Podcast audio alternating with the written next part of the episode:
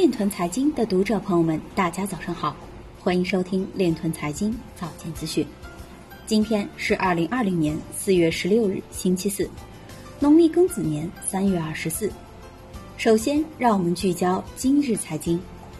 世界银行深入探讨 DLT 和金融科技，以实现金融包容性。德国公司为柏林房地产项目推出证券代币产品。中国人民银行主导开发的数字货币已在中国农业银行内部，已在中国农业银行开始内部测试。外汇局将继续稳步推进跨境金融区块链平台、出口应收账款融资核验服务等场景应用。比特币不会再创新低，与其传统的市场指数的关联有限。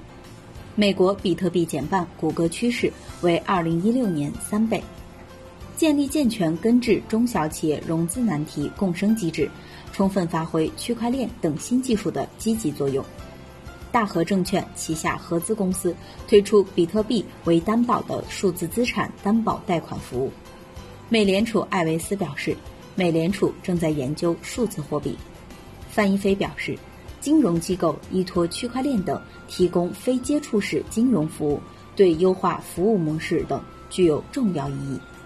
今日财经就到这里，下面我们来聊一聊关于区块链的那些事儿。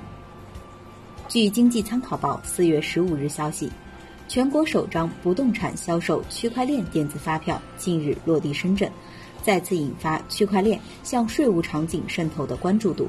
实际上，广州、深圳、昆明、北京等多地已推出区块链电子发票，税收服务管理正在踏入区块链试点时代。与传统电子发票相比，区块链电子发票保证了发票源头的真实性、唯一性和溯源性。业内人士指出，区块链在税务领域的应用能够有效追溯来源、真伪和报销等信息，使税务机关做到无界、跨界监控，实现税收业务高效治理。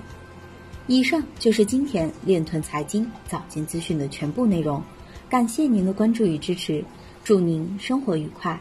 我们明天再见。